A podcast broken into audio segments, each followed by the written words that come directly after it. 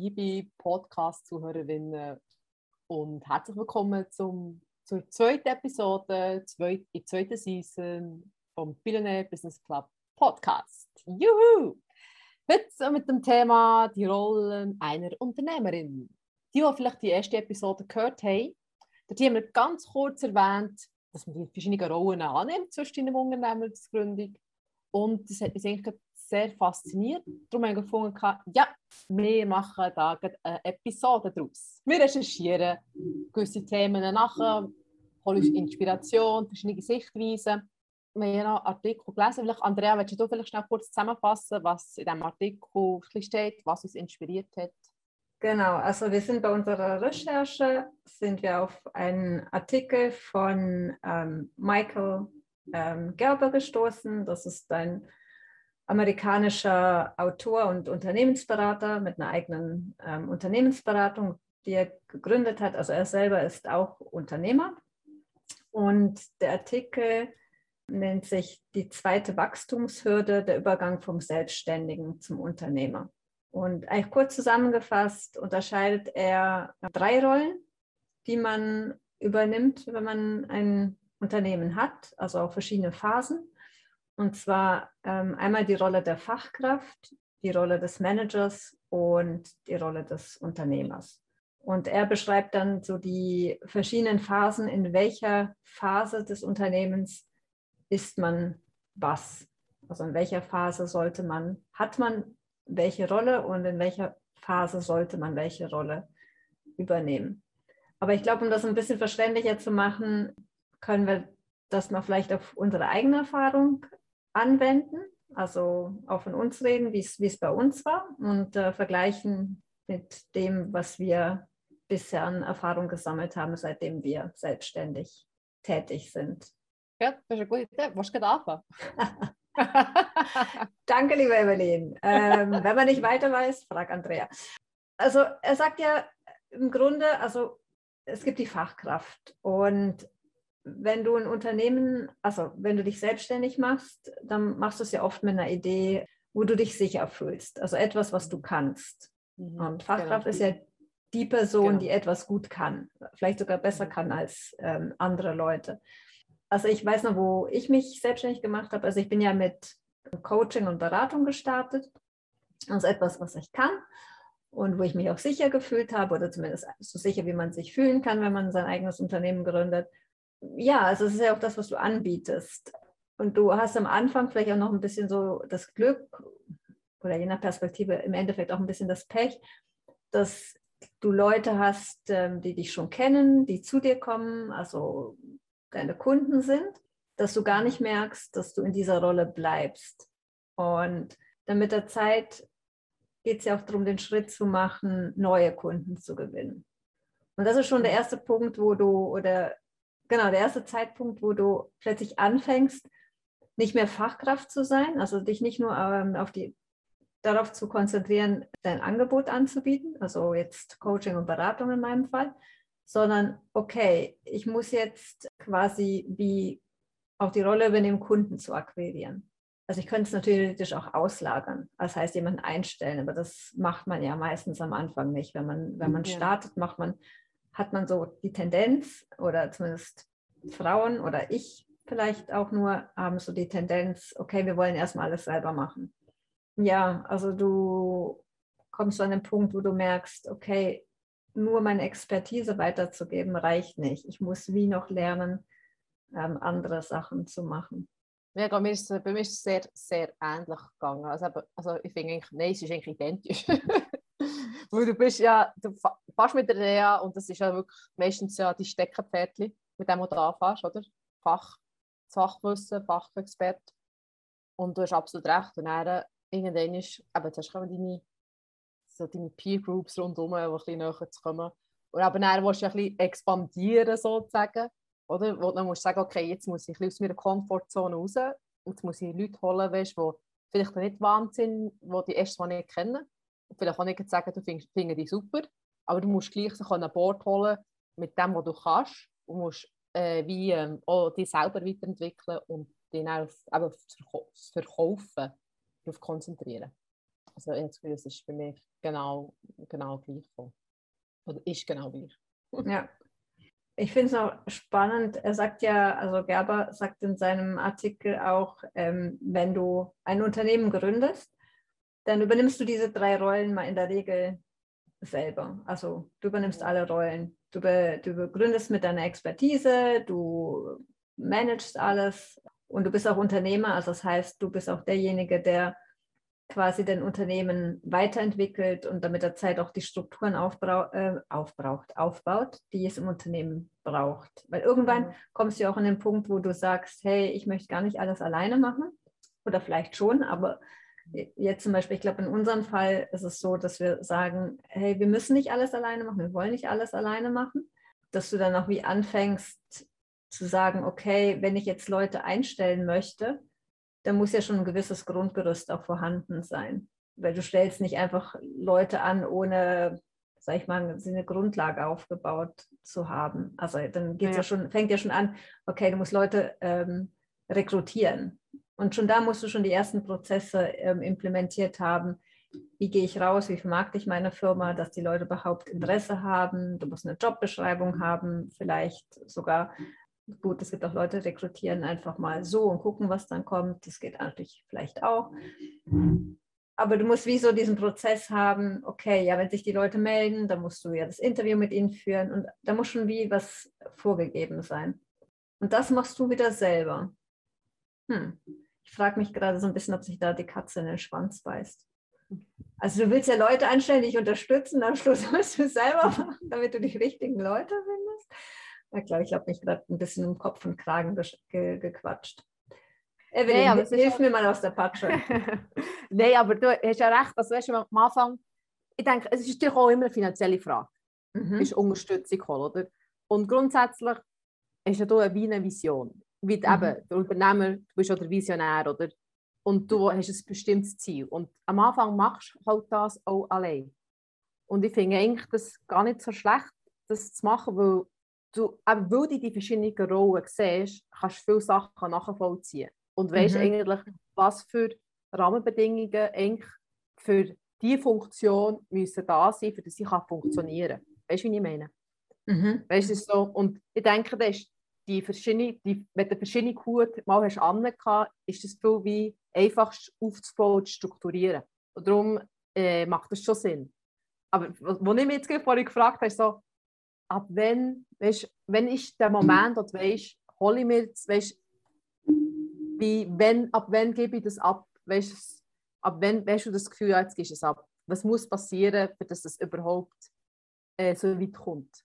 Ich glaube, entweder wenn es dir zu viel wird, also du merkst, dass du zu viele ähm, Rollen oder Hüte gleichzeitig versuchst aufzuhaben und so ein bisschen die Balance verlierst. Oder wenn du merkst, du kannst ja gar nicht alles gleich gut ausfüllen. Also du hast vorher zum Beispiel gesagt, ähm, der Visionär. Und es gibt sicher Leute, die sind sehr visionär und andere wären jetzt zum Beispiel mehr so der Macher und du merkst, du kannst vielleicht nicht beides gleich gut sein und andere wären besser geeignet in dieser Rolle oder dich zumindest darin zu unterstützen. Also ich ja. glaube, wir werden uns ja mal unterhalten, so das Thema ähm, Visionär. Als Gründer hast du ja so eine Vision, wo du hin möchtest und manchmal ein bisschen größer, manchmal ein bisschen kleiner. Und das kann aber auch wieder abschreckend sein, weil die Leute sagen, also ich habe keine Vision. ja, die haben so, die, die wissen genau, was sie wollen. Klein, es ist alles durchgeplant, also nicht klein, aber es ist alles geplant. Sie haben genau Vorstellungen, aber es ist nicht so, dass sie sagen, ja, in 20 Jahren, 10 Jahren, 5 Jahren, wo auch immer, will ich dorthin mit meinem Business. Mhm. Also so, wir hatten auch mal, wir hatten ja die Folge mit, ähm, also mit, schön wär's, mit Richard Branson. Nein, äh, also im, im, Geiste war er bei uns und der ist ja ein großer Visionär. Ja.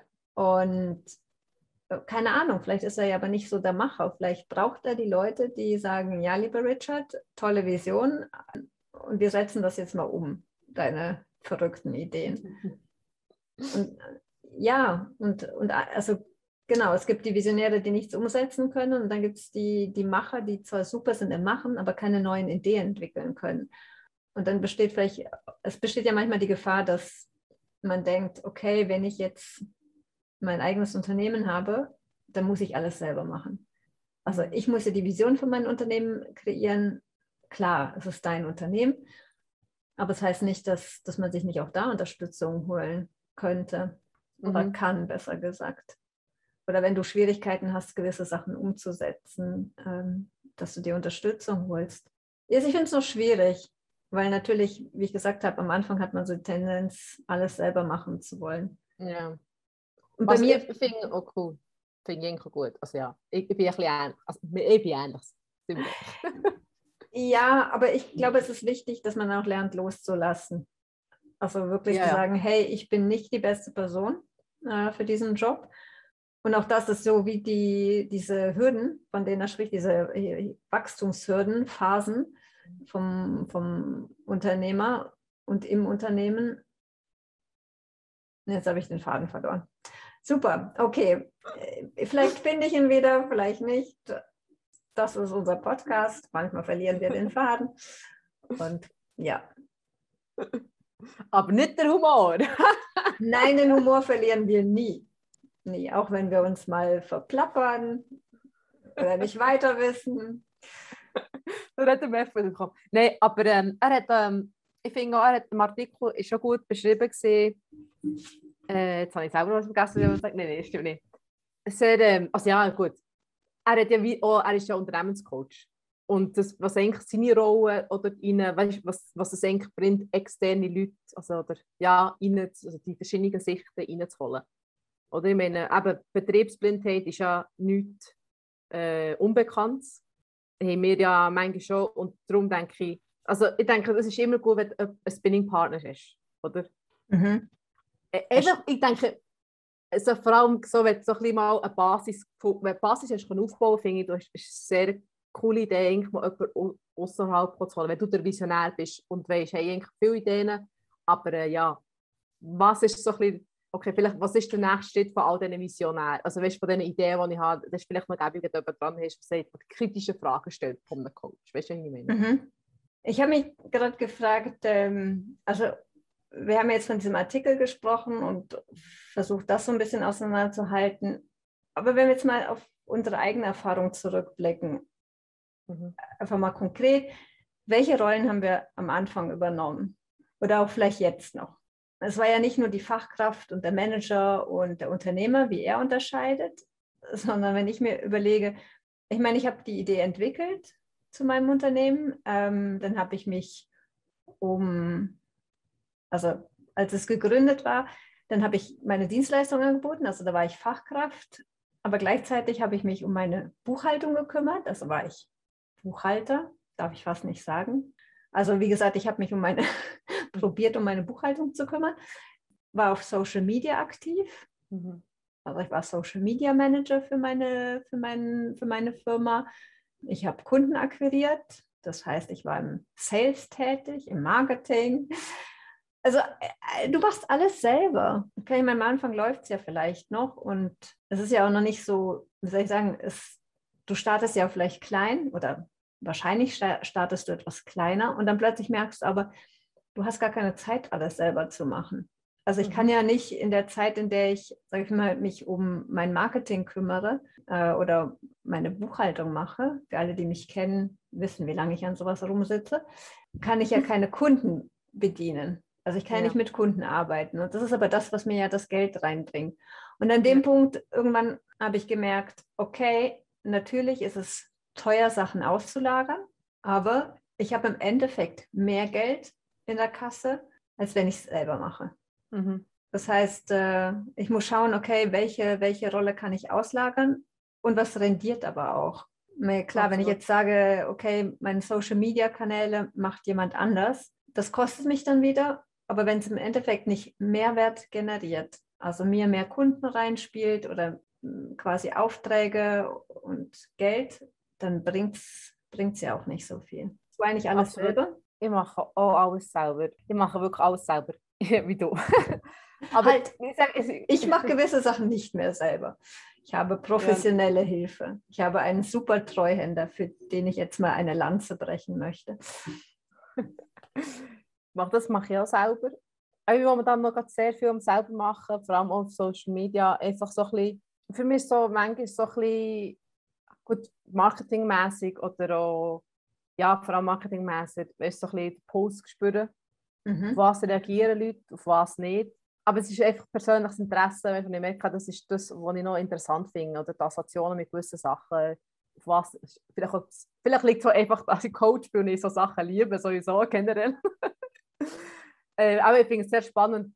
Doch ähm, ich kann mir auch, jetzt so, wenn ich so darüber nachdenke, kann mir gut vorstellen, dass ich dann mal Social Media würde rausgeben. Ich kann mir vorstellen, dass Nein, nein, das ist ja eines der wenigen Sachen, die ich vorstellen rauszugeben. Oder vielleicht auch äh, den Newsletter, ein Newsletter zu schreiben, den ich jemandem rausgeben mhm. Weil ich bin mehr der Typ, der redet.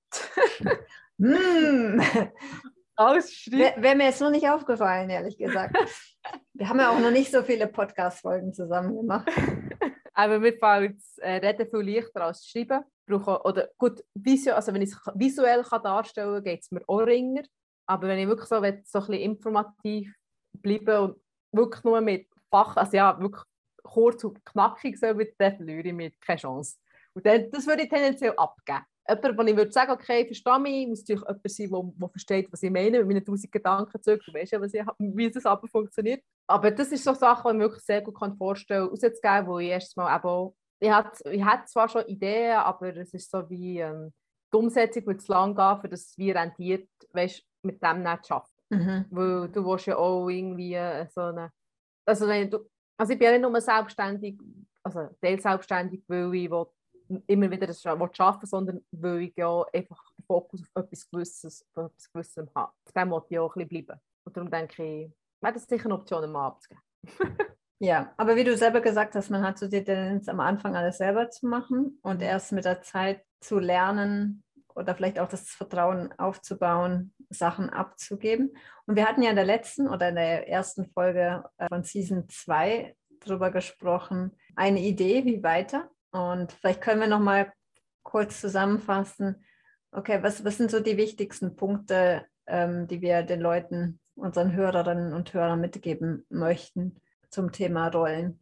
Was würdest du sagen? Also wenn du, sag ich mal, in ein, zwei Sätzen das mhm. Wichtigste was ist für dich das Wichtigste? Also was für mich so sehr wichtig ist, ich finde tendenziell finde ich es gut, mach zu experimentieren. Probier mal etwas Neues aus. Doch, wenn du merkst, es, es liegt dir nicht, überleg dir, ob du es machen oder was, was überhaupt, überhaupt machen oder gib es raus.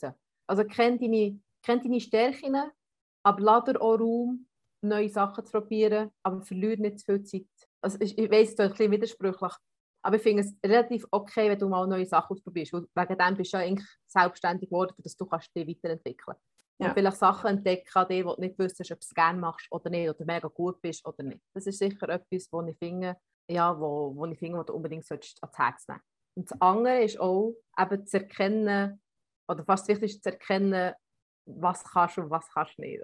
Weißt du, wie ich meine? Mhm. das ist, ich finde es sehr schwer. Und dort wäre vielleicht so ein bisschen, so Feedback holen, sehr hilfreich. Ja. Weißt, die Gespräche führen mit anderen Leuten, auch mit Kunden oder vielleicht mit äh, Gleichgesinnten, dass man dort mal so ein bisschen einen Austausch macht, wo ich finde, okay, das ist schon sehr wichtig oder gibt immer wieder, wieder neue Perspektiven. Wie siehst du Du hast vorher gesagt, das klingt so ein bisschen widersprüchlich und ich finde überhaupt nicht. Weil ich finde es gut, am Anfang vielleicht sogar mehr selber zu machen, weil selbst wenn du es auslagerst, sage ich immer, du solltest eine Ahnung von den Grundlagen haben. Wenn mhm. du es auslagerst, dann besteht vielleicht die Gefahr, dass du blind jemandem vertraust, weil du ja keine Ahnung hast mhm. und die Person aber nicht die geeignete Person ist ähm, und dich nicht mhm. so unterstützt, wie du es brauchst. Das war ja auch meine Erfahrung mit, mit Treuhändern. Ähm, ich habe es zuerst ein bisschen zu blind ausgelagert und dann gemerkt, okay, das war nicht die optimale Unterstützung. Und das habe ich aber auch erst gemerkt, weil ich mich mit der Materie be beschäftigt habe. Also äh, mhm. im Sinn von, okay, ich mache meine Buchhaltung selber und versuche mich da so ein bisschen reinzuarbeiten, damit ich auch mhm. weiß, okay, was, auf was muss ich achten und wen brauche ich eigentlich? Also wie muss die mhm. Person sein, die mich optimal unterstützen kann? Also ich glaube, das ist normal, ähm, nicht nur normal, dass man am Anfang alles selber machen möchte, sondern es ist auch ganz gut.